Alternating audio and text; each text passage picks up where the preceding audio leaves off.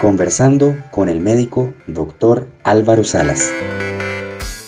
Queridos amigos y amigas, los estamos invitando a reflexionar sobre el futuro de nuestra amada Universidad de Costa Rica.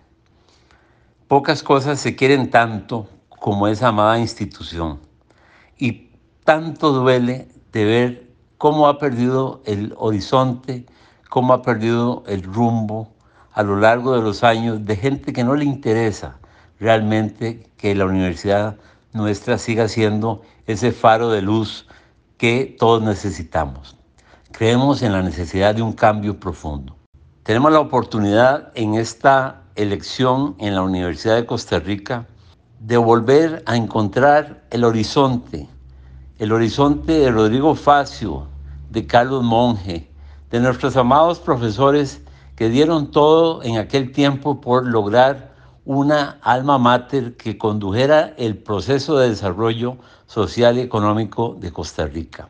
Esta es una oportunidad de oro, necesitamos un cambio radical, necesitamos orientar nuevamente este enorme esfuerzo nacional por lograr la mejor universidad de Costa Rica posible.